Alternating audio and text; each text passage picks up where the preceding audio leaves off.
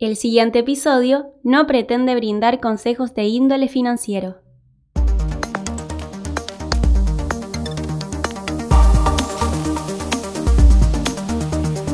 Hoy vamos a hablar más que nada del tema de regulaciones, eh, pero para dar el puntapié inicial, digamos, eh, nos gustaría que te presentes contándonos quién sos, a qué te dedicas y básicamente cómo surge este interés por esta industria. Eh, bueno, yo trabajo hace ya nueve años en el Banco Central en el área de regulación de medios de pago. Eh, como se sabe, los medios de pago fueron mutando con el correr de los años. El ser humano siempre utilizó algo como medio de pago y, bueno, fue un área que fue siempre evolucionando, eh, y así como también lo fue evolucionando la tecnología, ¿no? Eh, yo me metí en cripto hace varios años ya, eh, y te voy a ser sincero y siempre lo cuento, ¿no? Yo me metí porque para mí, que vengo del palo de las finanzas, era un asset más que operaba 24/7 y me gustaba. Y por otro lado, porque nos habían dicho, che, empiecen a mirar esto, un ex gerente que yo tenía, yo empiecen a mirar esto porque en algún momento esto se va a venir, se va a venir, se va a venir, hasta que, bueno, vino, que lo metamos nosotros. Y yo cuando, cuando empecé a leer, como la gran mayoría en ese entonces, eh, arrancaba leyendo el white paper de Bitcoin, eh, me encantó, me, fascinó todo, toda la, filosofía que tenía y lo que, lo que proponía. Y para mí, que me gustaba mucho el tema de los pagos, eh, fue como un game changer haber aprendido eso, ¿no? Ese creo que fue mi paso y después empecé mucho a meterme con la parte regulatoria, a ver en el, mundo cómo, cómo, se están regulando, porque yo si bien hace un tiempo ya que hace más de un año que vengo diciendo que el mundo va a tender hacia lo regulado, por más de que se diga lo contrario, está bueno también entender esto, ¿no? De qué son las regulaciones, eh, qué aplican. Hay mucho desconocimiento y en parte también es por un tema de que la gente no, o sea, el, el Web3 guy no quiere entender que en algún momento va a ser regulado y que lo único que quizás no va a ser regulado nunca es el, Bitcoin en sí mismo. Pero después todos los demás protocolos, las rampas, eh, todo lo demás va a tender a una regulación. O sea, ya sea una regulación amigable o una regulación un poco más agresiva. Tocaste muchos temas de los cuales vamos a hablar más adelante, ejemplo, regulaciones y tu, carrera personal y cómo llegás a esta, esta industria. Eh, pero primero, para, para capaz romper un poquito el hielo, eh, y entrándonos obviamente un poco en lo que, lo que va a ser esta charla, nos gustaría realizarte una pregunta capaz con más tintes eh, filosóficos, o mejor dicho, ideológicos. Em, para la gente de este ecosistema es común escuchar a los llamados bitcoiners o fanáticos de Bitcoin, como uno lo quiera nombrar, em, levantar la bandera em, que propaga, entre comillas, la idea de separar el Estado del dinero.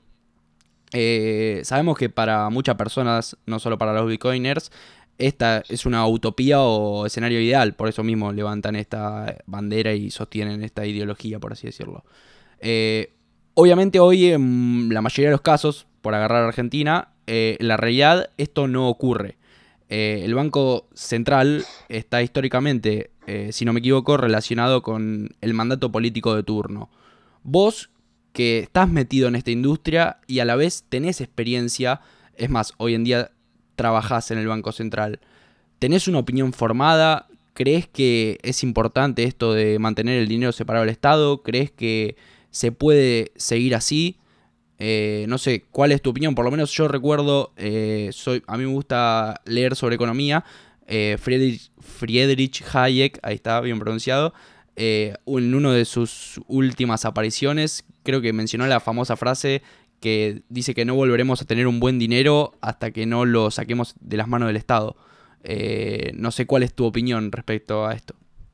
No, a ver, mi opinión con esto es, yo, considero que hubo una falta de responsabilidad en, en, todos los gobiernos en realidad a la hora de emitir dinero. O sea, nosotros acá en Argentina, o quizás esa pregunta que vos me haces está un poco sesgada a lo que se ve en Argentina y en parte tienen razón porque Argentina emite una cantidad de dinero brutal y es tipo, no sé, cuatro veces la base monetaria te la va, te la va haciendo, te la va multiplicando, ¿no?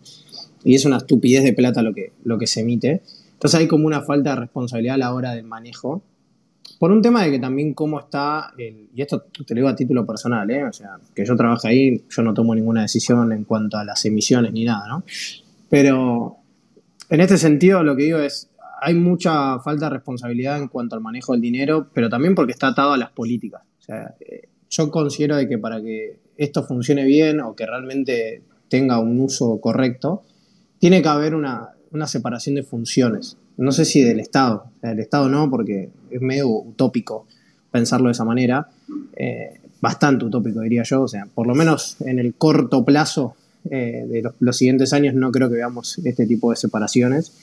Está bueno decirlo, está bueno hablar, está bueno citar a, pensadores y economistas, pero eso después llevado a la práctica en países como Argentina sería casi imposible, porque también el gobierno utiliza mucho las emisiones como para poder eh, sostener el, gasto, básicamente. O sea, si en Argentina venís y decís, bueno, separo, separo al Estado del dinero, ¿cuánto te pensás que van a gobernar la persona que haga eso?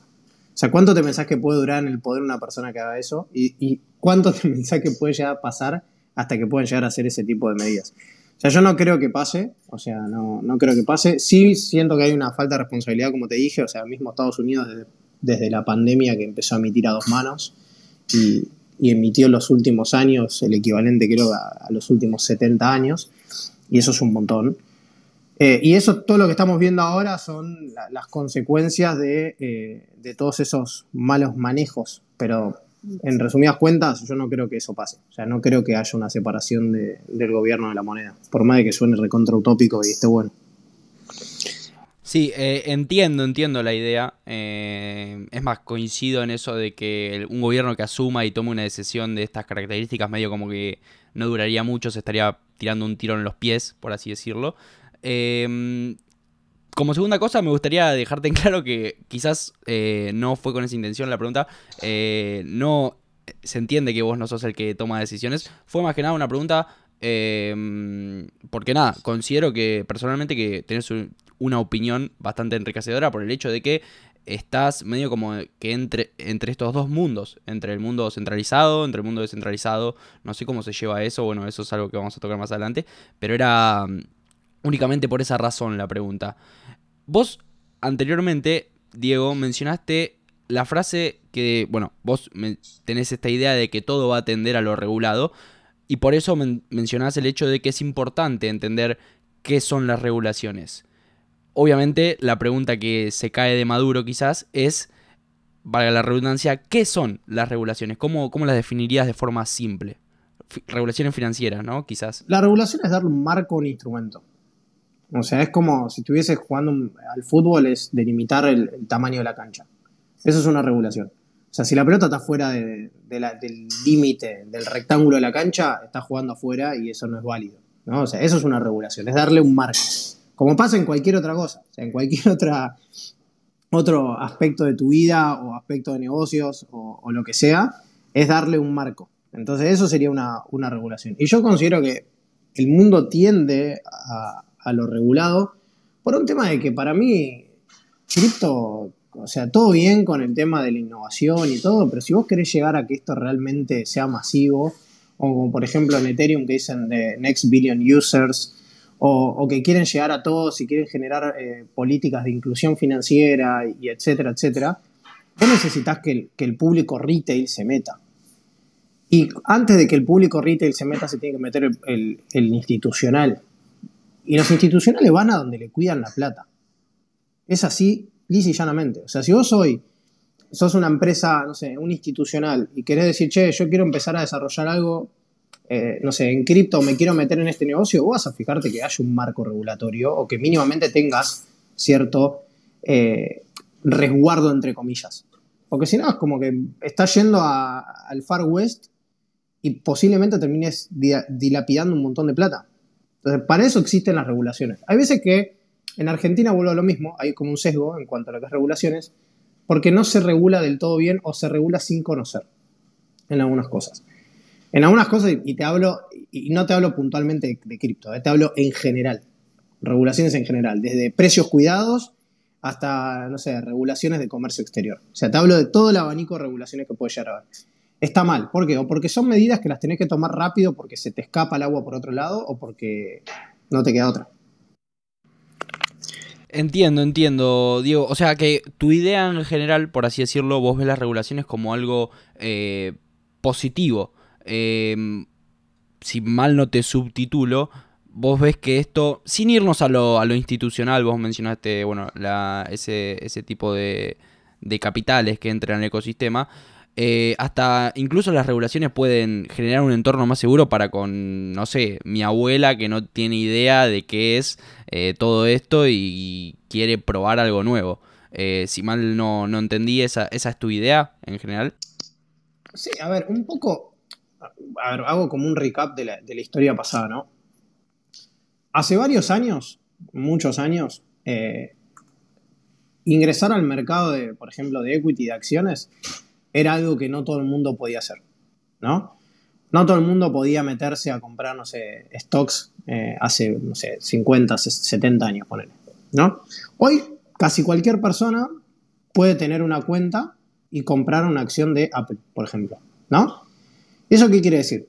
Quiere decir que hubo un proceso, en parte, regulatorio que permitió que empresas empiecen a desarrollar productos que permitan que el usuario retail, que hace muchos años no podía obtener ese tipo de, o sea, no podía tener ese tipo de inversión, hoy lo puedan hacer. ¿no? Hasta, ahí, hasta ahí vamos correcto. En cripto estamos en esa etapa. estamos en la etapa en la cual el acceder a un producto, o sea, el acceder a, no es un producto, ¿no? El acceder a, la compra de un activo, eh, si vos querés acceder como le dicen todo, el pura sangre, vos te querés comprar, querés tener Bitcoin pura sangre, ¿no? Que vendría a ser que la tengas vos, que sea eh, self-custodial, etc. Es para todo el mundo. Porque yo, por ejemplo, lo hablo con mi papá y le tengo que explicar todas las cosas que tiene que hacer para poder tener eh, Bitcoin en su custodia. Y mi viejo me va a decir, mirá, la verdad es un quilombo.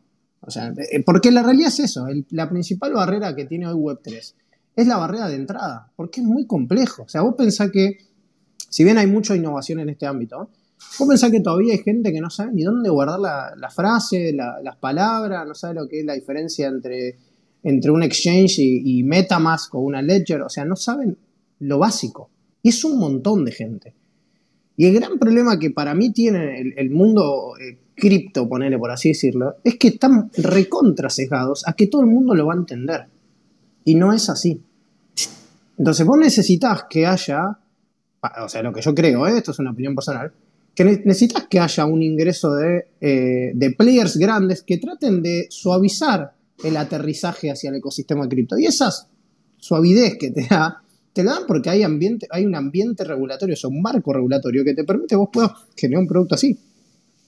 Hoy te puedes abrir una cuenta siendo argentino en cualquier lado, no sé, en cualquier exchange del exterior puedes abrir una cuenta y comprarte acciones de Apple. Hace 15 años eso era muy imposible de hacer. O sea, era realmente muy complejo. Hoy lo puedes hacer cualquiera.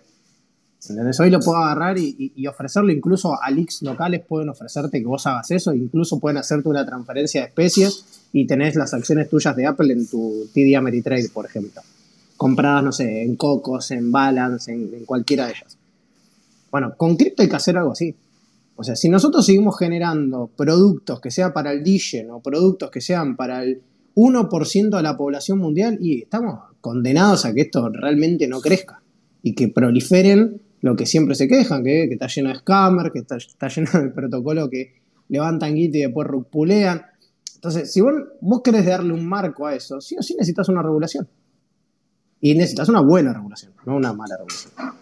Sabes que el otro día, justo aprovecho también para tirar el chivo, eh, charlábamos con Juan Manuel Mitidiero acerca de finanzas personales y yo le comentaba esta, esta idea que vos mencionaste con el ejemplo de, tu, de tu papá, el cual se repite mucho, o no sé si se repite mucho, es una crítica que suena bastante, el hecho de que Web3 y todo esto está intentando solucionar un problema que no existe, por así, que no que no existe, que no quiere ser solucionado. Mucha gente no quiere ser su propio banco.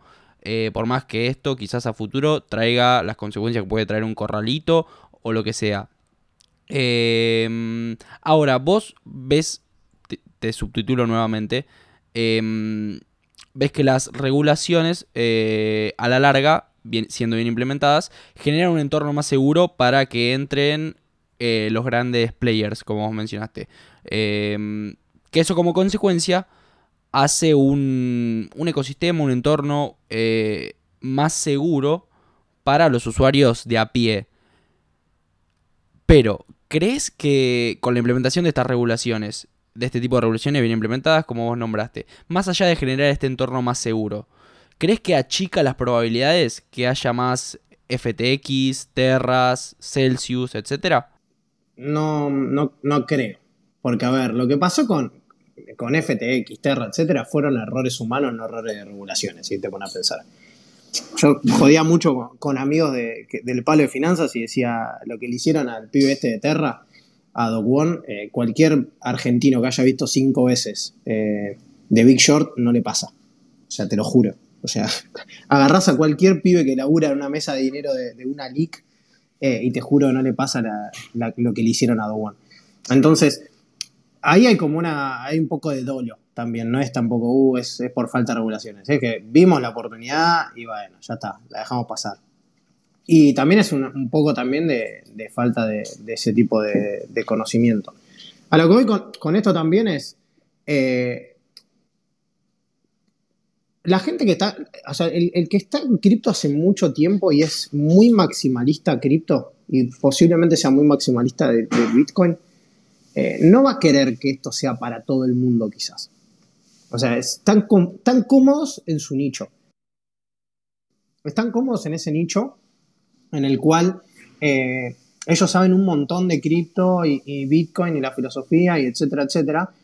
Y ahí es donde vos te tenés que preguntar, eh, ¿vos crees que esto siga siendo del tamaño de un kiosquito o querés que esto crezca y sea un hipermercado?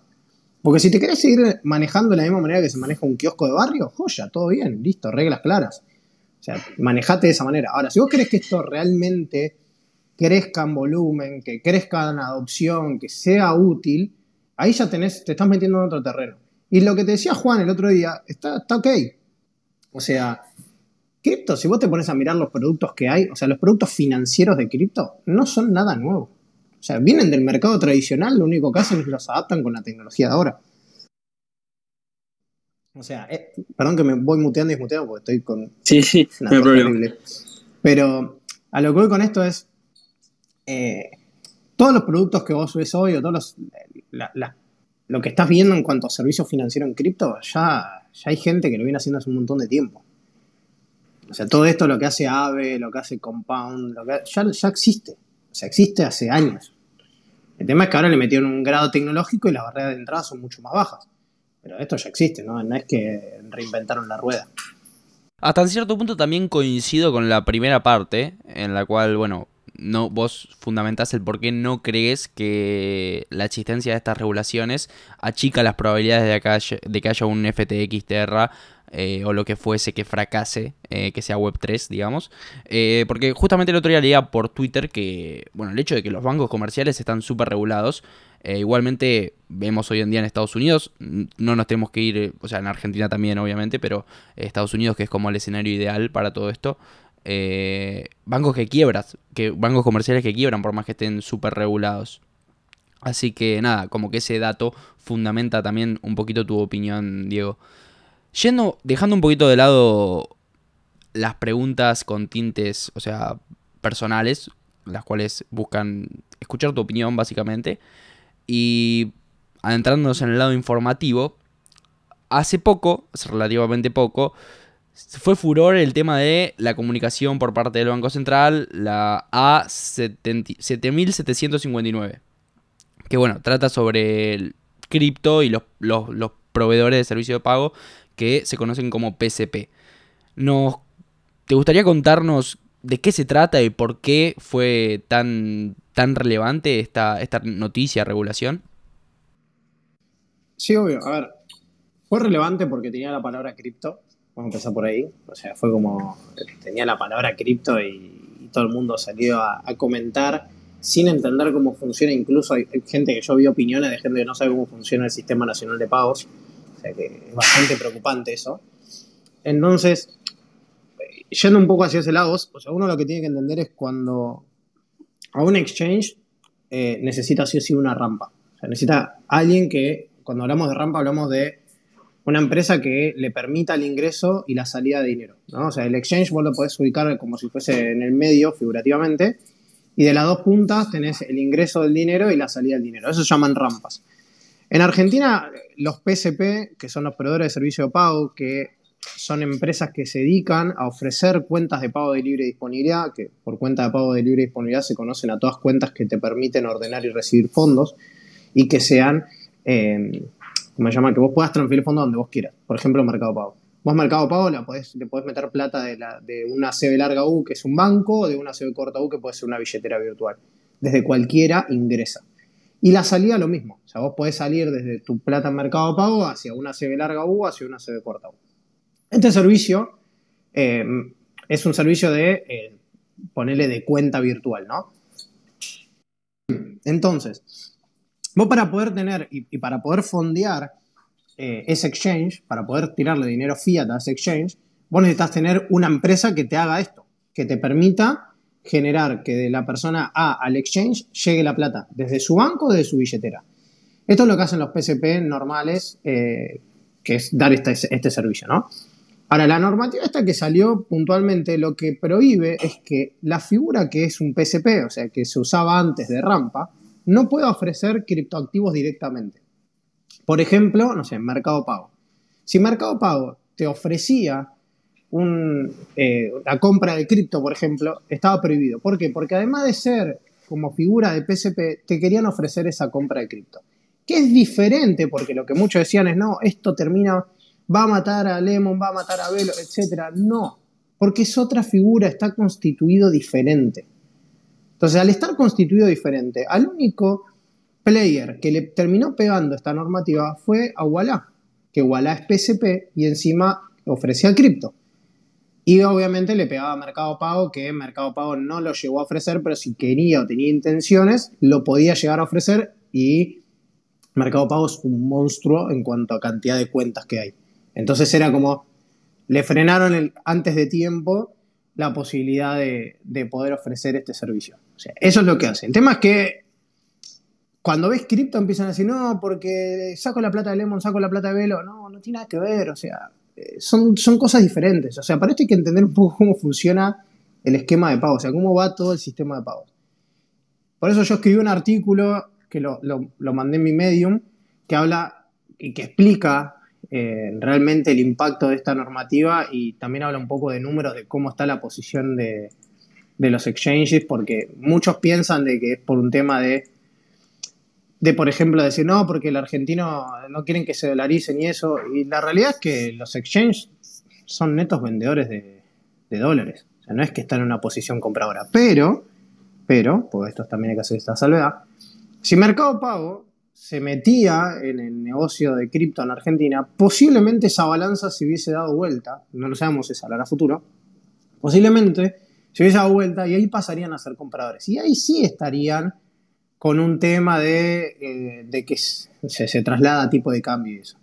Porque si te pones a pensar, esta normativa no bajó el tipo de cambio. O sea, el tipo de cambio, ¿cuánto estuvo quieto? Una semana. Perfecto, y nos vino genial el hecho de que, bueno, hayas mencionado las diferencias entre exchange y PCPs.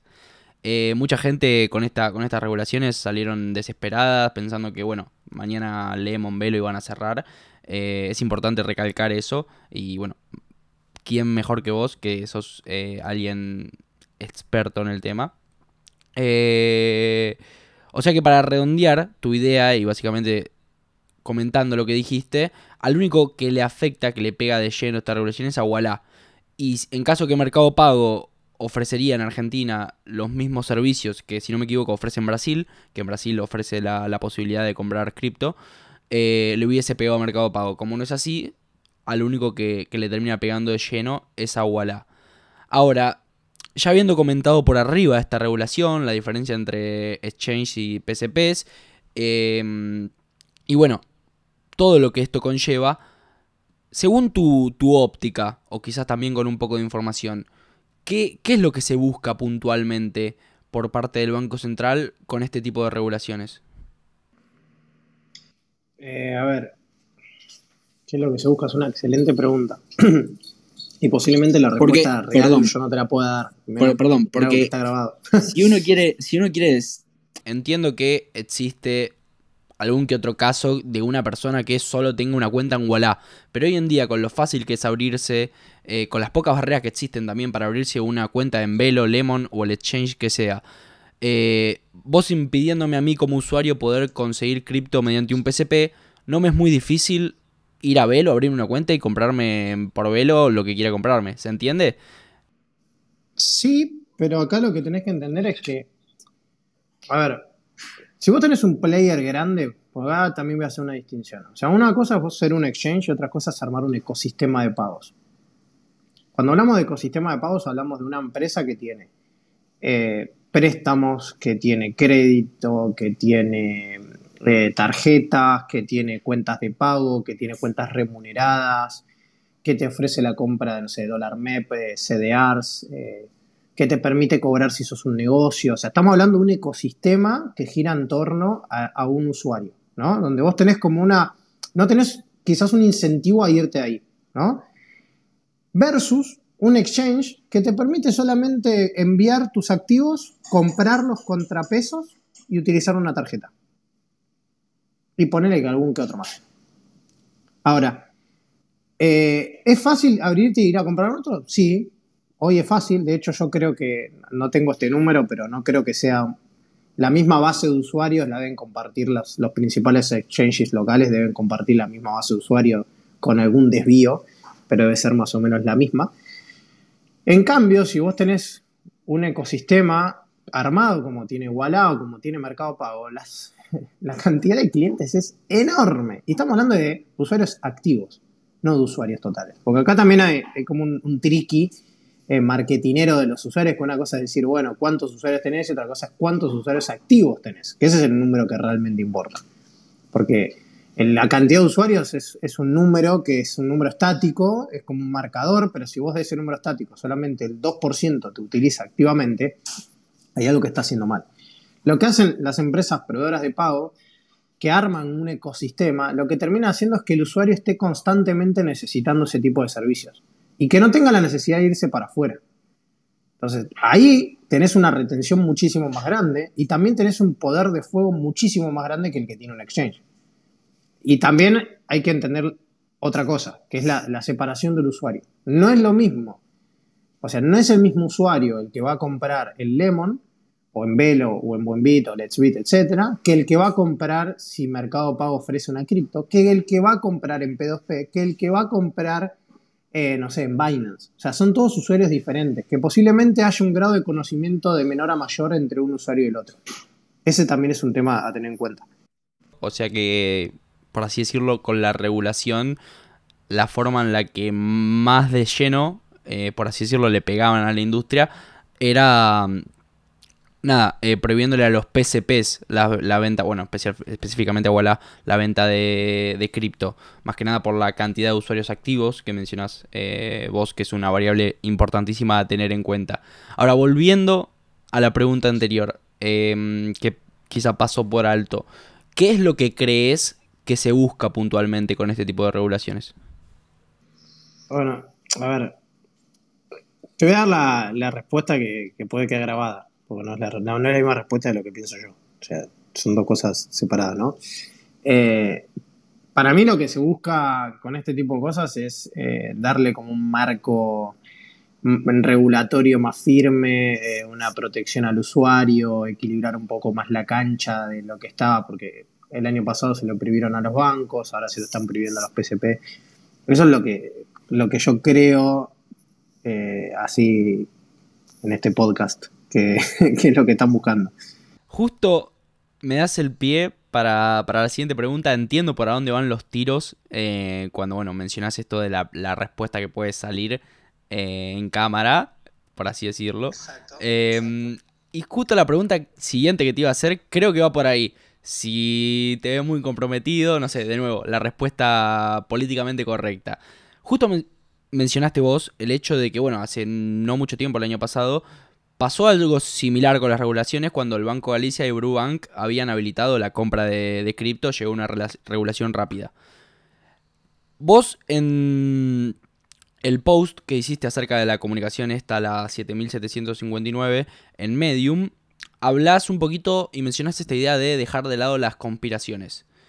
Pero cuando surgió esto con el Banco Galicia y el Brubank el año pasado, se hizo muy popular, por así decirlo, el artículo en el cual el, el FMI le pide expresamente a Argentina desalentar el uso de criptomonedas. Esta, esto que mencionaste vos lo ato a, bueno, este artículo del FMI. ¿Tiene algo que ver con esta nueva comunicación? A ver, mira, no creo a priori, pero puede, puede que sí. El tema es que vos pensás que estás en Argentina. Argentina sí o sí necesita un desembolso del Fondo Monetario para seguir sobreviviendo. Y si vos estás recagado de hambre en el medio del, campo y viene alguien y te dice, mira, eh, yo te doy de comer, pero necesito que dejes de hacer esto. Pero vos te estás cagando de hambre y lo más probable es que lo dejes de hacer y que aceptes esa comida, básicamente. Acá pasa lo mismo. O sea, bueno, ¿qué, necesitas? Que los exchanges empiecen a. que, no, los PCP no puedan tener más cripto, listo, pum, vamos lo hacemos. Pues yo, eh, me urge más ese depósito que eh, el impacto que puede llegar a tener, eh, no sé, la prohibición de, la comercialización de cripto por parte de un PCP. Y después otra cosa también, o sea, en Estados Unidos hay un avance regulatorio muy grande. Yo lo vengo diciendo desde el año pasado también, en 2023 va a ser el año de las regulaciones, y es así. De hecho, tenés protocolos muy grandes que se están yendo a Estados Unidos porque, por las regulaciones, la presión que, que hay sobre ese tema regulatorio. Entonces, en Argentina, y más viniendo del Fondo Monetario, no me, sorprende ni un poco que haya sido una bajada de línea. Ahora, hay que ver con qué peso lo hicieron. Si fue uno de los bullets, de los tantos bullets que le marcaron, o si fue explícitamente, che, me está rompiendo la bola que haya un mercado cripto tan grande en Argentina. Eso no lo sé y no creo que nadie lo sepa. O sea, va, sí, lo debe saber 10 personas. Y no soy yo una de esas 10. Me, imaginé que quizás eh, por ahí van los tiros cuando te referiste em, a la pregunta que podía salir al aire. Igualmente, obvio, uno siempre habla desde una opinión, no desde información. Así que está salvado, digas lo que digas, Diego. Una pregunta que quizás para poner en contexto a alguien que no es de Argentina em, y que se puede responder a priori rápidamente. ¿Qué se necesita desde Argentina eh, para dejar de prestarle atención a estas eh, pautas o pretensiones que tiene el FMI para con nuestra economía interna, por así decirlo. Hacer las cosas bien. o sea... No, es que es una realidad. O sea, si vos dependés de que un organismo te, te, dé plata para poder ordenar las cuentas, que en realidad no las estás ordenando, sino que estás subsidiando un gasto con plata de un tercero, o sea, lo que, estás, lo que está haciendo con el Fondo Monetario Argentina es pagar el mínimo de la tarjeta. En un momento la tarjeta entera la tenés que pagar. Es así de sencillo. Entonces vos cuando... Eh, a tus finanzas personales. O sea, si vos pagás todos los meses el mínimo de la tarjeta y... ¿qué, tenés que hacer? O sea, hay gente que se endeuda para pagar el mínimo de la tarjeta porque tiene 40 tarjetas y las 40 paga el mínimo. Bueno, hasta que vos no te ordenes y dejes de incrementar esa deuda, no vas a poder nunca pagar el saldo total. Entonces siempre vas a depender de un tercero que te esté prestando plata para poder pagar ese mínimo en la tarjeta. En un país pasa exactamente lo mismo es exactamente eso. O sea, ¿qué necesitas? Hacer las cosas bien. Y hacer las cosas bien implica recortar y hacer un montón de medidas económicas, que es lo mismo que si vos en tus finanzas personales pagás el mismo la tarjeta siempre. ¿Cuál es la solución? O sea, si vos agarres y decís a, tus viejos, le decís, che, pa, todos los días, estoy, todos los meses estoy pagando la tarjeta, ¿qué es el primer consejo que te a decir tu hijo? Y no sea pelotudo, deja de gastarla, deja de pasar el plástico por cual, cual postnet te ves y tenés. Bueno, en un país es lo mismo. O sea, si vos no achicás el gasto, vas a depender siempre de, eh, de plata de un tercero, en este caso el fondo. ¿Sabes que te tengo que, elogiar por lo menos em, la, creatividad para, hacer este tipo de analogías? Ya primero me, sorprendiste con la analogía cuando te pregunté qué, son las regulaciones, que saliste con lo de la cancha de fútbol. Eh, y esta última analogía de, bueno, em, que Argentina paga el mínimo de la tarjeta, llevándolo capaz a, algo más eh, relacionado a la microeconomía, a la, finanza personal de cada uno, eh, me hiciste por lo menos soltar una, carcajada fuera de, micrófono. Antes. que sí, mira, te hago una, cosa más. Yo el otro día estaba en una charla, estaba en una charla y, escuché a un, economista que, que habla muy parecido como, como hablo yo, ¿no? Yo uso mucho analogías para hacerme entender, en parte también porque tengo mi, mi etapa docente, o sea, yo soy docente en, en dos facultades hace ya tres años, y, y, uso mucho las analogías como para bajar conceptos financieros a tierra, porque si no, a veces es medio complicado y hasta es un embole para el alumno eh, entender esto. Y, y, el otro día, hablando con, con, este, con esta persona que también es docente, me dice, o sea, dice una frase que está muy buena, que es como, el mundo nunca sospechó de, la capacidad de pago de Argentina. Lo que se sospecha es la voluntad de pago. Y eso es clave. Si, lo pones si te pones a desglosar eso, es totalmente cierto. Porque Argentina tiene una capacidad de pago que puede hacer, puede pagar las deudas. O sea, tenemos un país que, mirá cómo está y sigue relativamente en pie. Y hay capacidad de pago. Lo que no hay es voluntad. No hay voluntad de pagar el saldo total de la tarjeta. ¿Tenés, ¿tenés la capacidad? Sí. ¿Tenés voluntad? No. Entonces, eso es lo que hoy hace que tengas las tasas de los préstamos altísimas en cuanto a, o sea, la tasa de la plata que nos prestan a nosotros a Argentina, ¿no? No la tasa del minorista, eh, sino las tasas que, que, nos, que nos pasan. Eh, entonces, en la medida que vos no tengas voluntad de pago, y bueno, estás complicadísimo.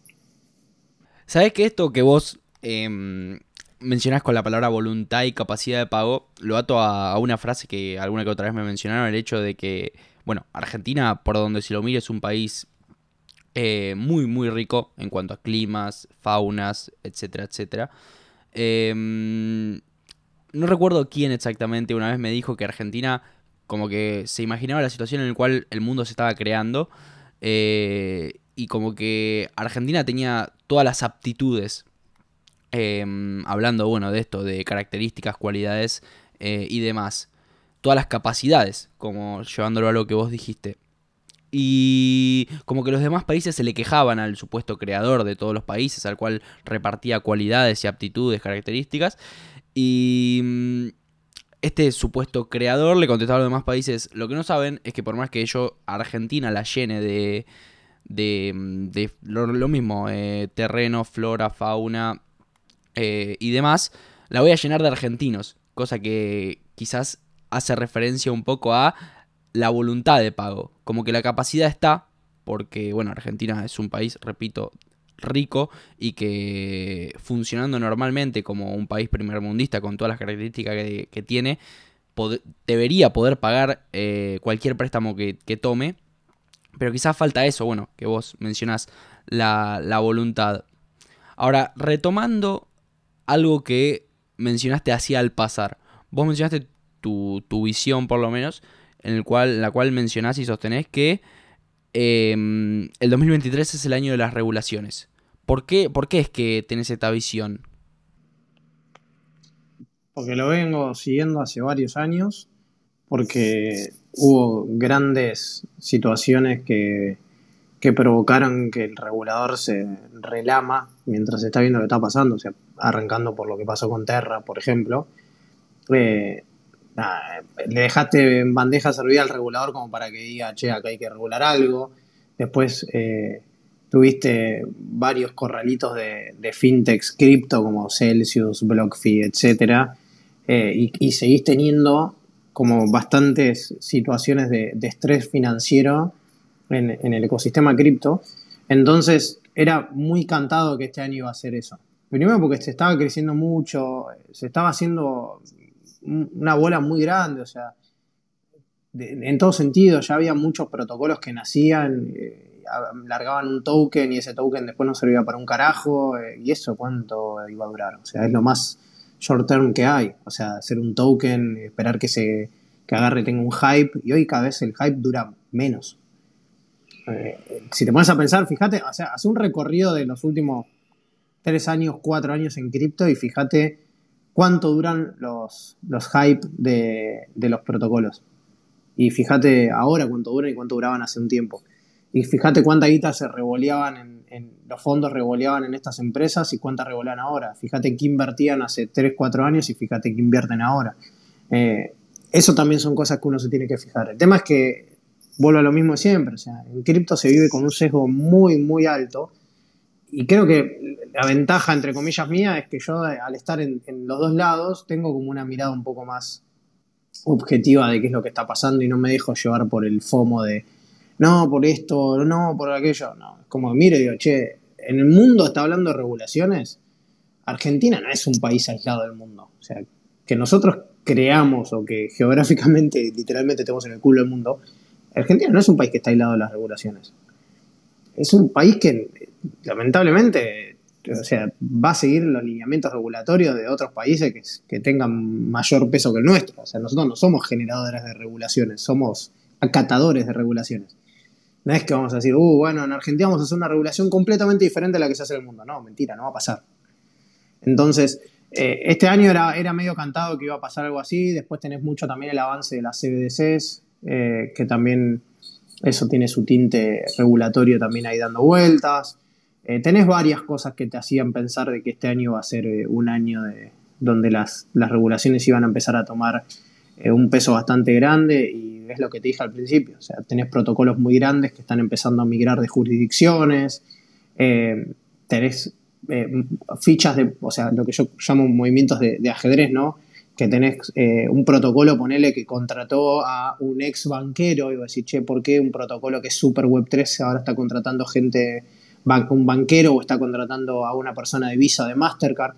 Y esos movimientos de ajedrez lo que te terminan mostrando, porque uno tiene que, en finanzas y en la vida tenés que saber leer el entre líneas y tenés que saber o tratar de hacer los medios posibles para estar un pasito antes de la manada. Y, es eso, ¿te das cuenta? Cuando empezás a ver estos movimientos es que se viene una ola regulatoria. Y es lo que estamos viendo ahora. Es así, no es que lo digo yo, ¿eh? O sea, te pones a fijarte y la gran mayoría de los protocolos están empezando a mirar hacia este lado. Entiendo, entiendo. No, no es su opinión, sino es opinión o sea, no es opinión sin sustento, es una opinión basada en, información, en lo que se está plasmando por lo menos en la realidad.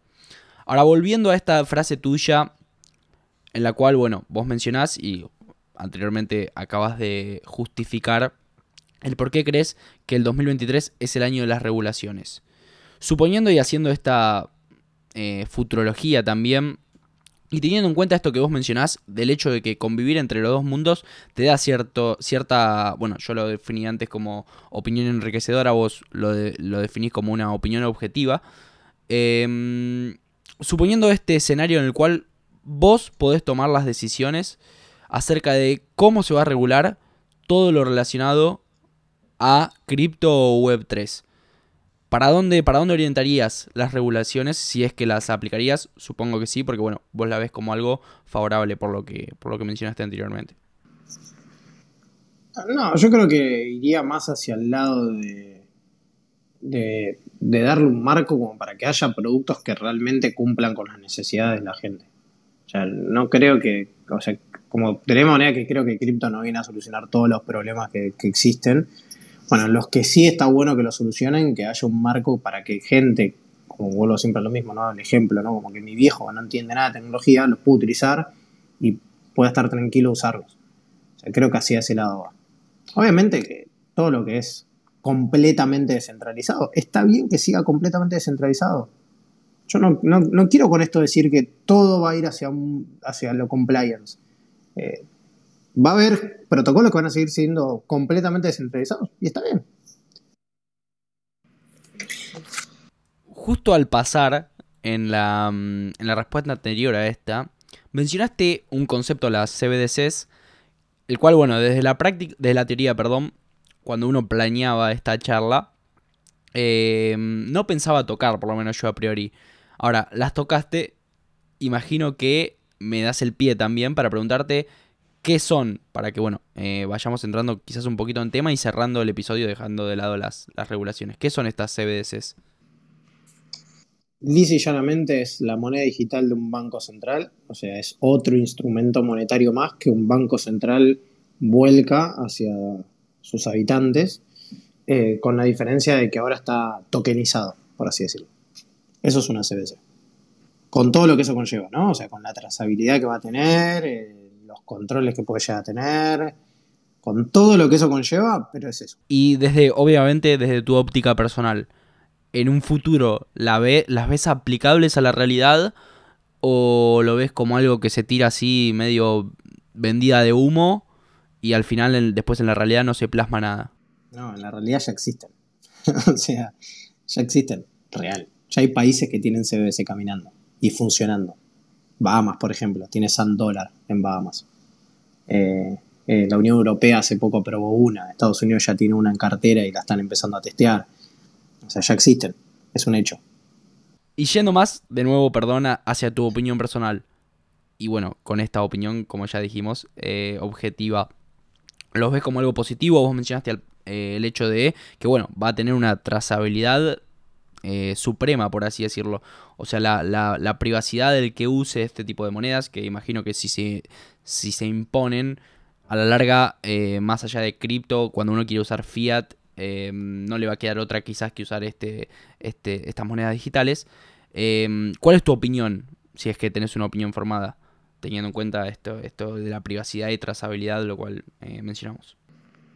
A mí no me gustan. O sea, sinceramente es algo que no me gusta, pero es algo que la evolución del dinero iba a llevar a que termine pasando. Es así. O sea, cuando... Para mí es como un daño colateral de, de la tecnología. Es eso. O sea, el haber el empezar a, crecer en la tecnología blockchain, que crezca cada vez más y más, terminó haciendo que los grandes países o bancos del mundo empiecen a ver esto como, como una posibilidad de, control. Entonces, si te, pensás, si, te pones a pensar, no inventaron nada. O sea, se están montando una tecnología existente para sacar un producto nuevo, que es una CBC. Pero la tecnología es una tecnología blockchain. Y es trazable como cualquier, como cualquier token que está en una blockchain. La diferencia es que ahora hay que ver, porque acá ya entras en un terreno un poco más fino, pero hay, hay CDCs que corren con unas blockchain, otros que corren con otras, hay algunos que dicen que van a ser blockchain privadas, otros que son 100% públicas, no sé. Hay que ver en el detalle de cada uno, ¿no? Pero eh, yo no estoy de acuerdo, o sea, a mí no, me parece algo copado porque es un mecanismo de control real. O sea, sí quizás lo veo bueno para, eh, para lo que se llama pagos mayoristas entre países, eh, como para tener alternativas a eso, pero para el minorista teniendo dinero digital, como, no sé, en Argentina, que, no sé, tener guita en mercado pago, y yo no veo la, no sé, una justificación como para tener una CBC. En ese sentido no, lo veo. O sea, a menos que vos me quieras controlar mis gastos, controlar la billetera en la cual voy a tener esa CBC, eh, o controlar ese tipo de cosas, no tiene ningún sentido. O sea, no tiene una justificación. Entonces yo no, la comparto. Buenísimo. Una opinión de nuevo, como, como ya mencioné, bastante enriquecedora, sobre todo porque tenés, tenés sustentos y suficiente información, Diego, como para sustentarla. Para ir cerrando, no robarte más tiempo, eh, y como reto quizás final, te sacamos un poquito de tu zona de confort, eh, y no tocando este tema, bueno, sí, tocando indirectamente las regulaciones, pero bueno, con esta cualidad que notamos de, mm, en el hacer analogías, eh, te proponemos que vos al pasar también mencionaste eh, que lo único que no va a ser regulado al principio de la charla es Bitcoin. Em, ¿Por qué es esto? De manera simple. Em, ¿Por qué justifica esa oración, por así decirlo?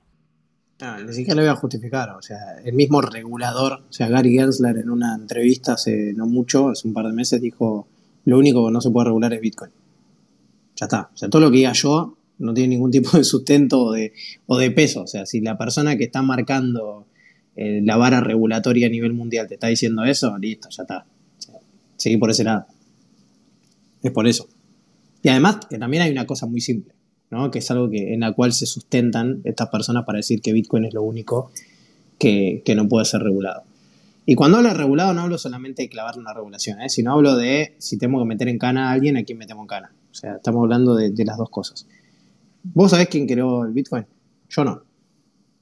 No sé si fue una, si fueron un montón de personas, no lo sé. ¿Vos sabés quiénes están atrás de, Ethereum? ¿Quiénes están atrás de Polkadot? ¿Quiénes están atrás de Cardano? Sí. Listo. Ya está. O sea que vos el concepto de regulación no solo lo asocias al hecho de, bueno, regular financieramente la red de Bitcoin, sino que también regulación sería en el caso de que el día de mañana Vitalik Buterin, por ejemplo, vaya a prisión. Si ellos lo quieren, si ellos así lo consideran, ¿por qué no? Es una persona de ahí atrás. O sea, eh, Entiendo, entiendo. Justo porque. ver, es un tema, es un tema de vuelo lo mismo. O sea, si vos agarrás y, y te pones a, a ver este tipo de, cosas pasadas que fueron gente que fue presa, como por, por ejemplo los de Tornado Cash, o empezás a ver todo cómo fue pegando las regulaciones o las sentencias, o yo no soy, no soy eh, abogado, así que mi terminología legal o jurídica quizás hace muchas aguas y te lo trato de explicar en castellano, ¿no? Pero lo que voy es, en Tornado Cash el, protocolo, no hizo nada malo, si te pones a pensar, es un protocolo. O sea, anda a, lo fino de lo que hace, no hizo nada malo. Pero bueno, para el gobierno servía para fines ilícitos. ¿A quién fueron a buscar? Al DEV, al que lo desarrolló. Si vos considerás de que Bitcoin es la moneda más utilizada para el narcotráfico, para, no sé, las redes de trata, para, no sé, compra de cosas ilegales, ¿a quién vas a buscar? ¿A quién? No tenés a quién ir a buscar. ¿A quién vas a meter preso? Es verdad, ¿Cómo lo verdad. frenás? Ese es el tema. ¿entendés? Ahora, si vos empezás a ver lo mismo con otros protocolos, que hay una persona, una fundación o una empresa atrás, es muy fácil ir a buscarlo. Es realmente fácil. Fíjate lo que pasó con Maker. Ahí tenés otro caso. Eh, Entonces, es muy fácil ir a buscar cuando vos tenés una persona o una institución atrás. En Bitcoin no la tenés. Que creo que eso es la, es lo mejor que le pudo pasar a Bitcoin, que nunca se supo quién es la persona o quiénes son las personas están atrás. Por eso tuvo tanto éxito. Es verdad, es verdad, Diego. Recuerdo puntualmente cuando, cuando pasó esto de ocurrió esto de Tornado Cash, que bueno, por lo menos Crypto Twitter estaba bastante enojados para con quien habían tomado la decisión de, de arrestar al desarrollador. Uno crea la herramienta, eh, pero quizás no es responsable de, del uso que le den los, los clientes o los, o los usuarios al fin y al cabo. Un poquito para redondear también, me llevo a esta, esta conclusión que según tu, tu óptica, tu opinión, eh, redes como por ejemplo Ethereum nunca van a poder ser o nunca van a poder llegar al grado de, de descentralización que hoy en día eh, eh, Bitcoin posee o puede poseer en un futuro. Eh, ni, ni implementando ningún mecanismo de consenso diferente, ni, ni ninguna característica que, que lo diferencie. Si, si mal no me equivoco, esa es un poquito tu idea, ¿no? No, a ver, es un tema de que, a ver, en, cierta medida ellos tienen cosas que de donde, de donde agarrarlas. Centralizaciones de donde pueden llegar a tenerlo. Es así, a mí, mira que me encanta Ethereum, ¿eh? yo soy recontra maxi de eso. Pero también reconozco las falencias que tiene. Entonces, eh, ¿es un security o no es un security? Bueno, eso es algo que se va a definir dentro de los próximos días o meses. Eh, pero sí, a ver, yo creo que la diferencia principal, o sea, es Bitcoin y lo demás. Es así. No haría otra separación. Por esto mismo que te estoy diciendo. Muchas veces se, se propaga la idea de que Bitcoin es el dinero ideal para quienes quieren realizar, llevar adelante una actividad ilegal, ilícita o como se la, como se la llame. Em, ¿Por qué esto no es así? ¿Por qué Bitcoin no es el dinero ideal para este tipo de, cosas? No, ver, yo no sé qué, dinero es ideal o. O sea, la respuesta que te puedo llegar a dar de eso es qué dinero sí es ideal y es el dinero fiduciario billete Barrani. O sea, es imposible traquear un billete. Imposible. Eh, vos agarrás y es el medio más usado para lavar guita, es el medio más usado para comprar cosas ilegales, es el medio más utilizado para el narcotráfico, armas, lo que quieras, es el billete. Ya está. O sea, no, lo que te decía de Bitcoin es porque es lo que se dice y todo, ¿no? Porque yo ni lo sostengo eso, ¿no? O sea, no, no, no creo tener ni siquiera, eh, no sé, un ratio, un indicador, nada. O sea, sí te puedo decir que, que los narcos están llenos de billetes. No sé si están llenos de Bitcoin, no tengo idea. Sí sé que están llenos de billetes. Entonces, eh, el billete es lo más utilizado para, para este tipo de cosas. Es verdad, es verdad. Bueno, em, justamente la, la- pregunta era orientada a eso, ¿no? Para que alguien que sepa y que, bueno, fundamenta sus opiniones con hechos de, de ese cierre, eh, Diego, y nada, que el oyente se pueda ir con esa idea y derribando ese mito de que Bitcoin sirve para, para cometer acciones ilícitas. ya vamos por finalizados, ya tocamos todos los temas. La verdad te vuelvo a agradecer, Diego. Eh, no sé si querés mencionarnos dónde te pueden encontrar, dónde te pueden leer, dónde te pueden escribir, dónde pueden seguir aprendiendo sobre vos, eh, para así dar un cierre ya a la charla. Eh, sí, mira, a ver, mi- todas mis redes se llaman de la misma manera que, mi, o sea, como diegote.th me van a encontrar en todas las redes existentes. Eh, incluso en, Telegram es lo mismo, nada más que es guion bajo un punto. Me pueden escribir en cualquier lado, o sea, no tengo ningún tipo de problema. Eh, Mis mensajes siempre están abiertos, de hecho siempre digo que, que el que quiere intercambiar una opinión conmigo, yo no tengo ningún problema. O sea, de hecho a mí me gusta intercambiar opiniones porque me, es muy enriquecedor. Si viene alguien y me dice, che, lo que dijiste es una burrada, bueno, listo, juntémonos, tomemos un café, hablamos. Me sirve muchísimo el intercambio de opiniones. O sea, de hecho, esa es una faceta también por las cuales doy clases, por la cual soy docente, porque aprendes mucho también de los alumnos, de cómo piensan. Pensá que yo tengo a razón de 120 alumnos por cuatrimestre, entonces de esos 120 alumnos tienes 120 opiniones diferentes y está bueno cuando te las expresan porque te implica pensar más y no ser la única voz que está, que está hablando. Entonces, nada, me pueden encontrar en cualquier red, en mi, en mi ¿cómo se llama? En mi perfil de, de Twitter está, hay un link donde, un link tree donde tienen todos, todas mis redes y donde me pueden encontrar. Así que, nada, como siempre digo, mis DMs están abiertos para el que quiera conversar o algo, cero drama.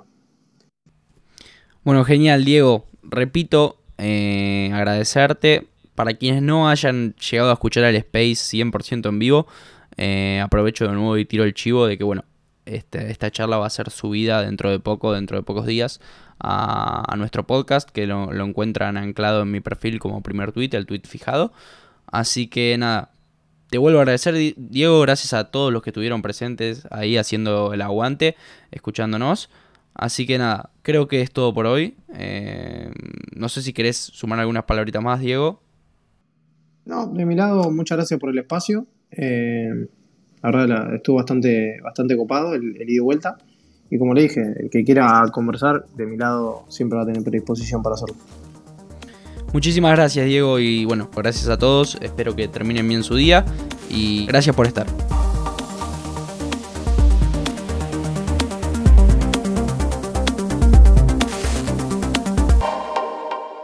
Escuchaste Revolución, un podcast original para Spotify. Guión y conducción, Mateo Cuoteri. Música original, Gabriel Pietronave. Producción, Leonardo Pisani. Locución, Camila Aranda.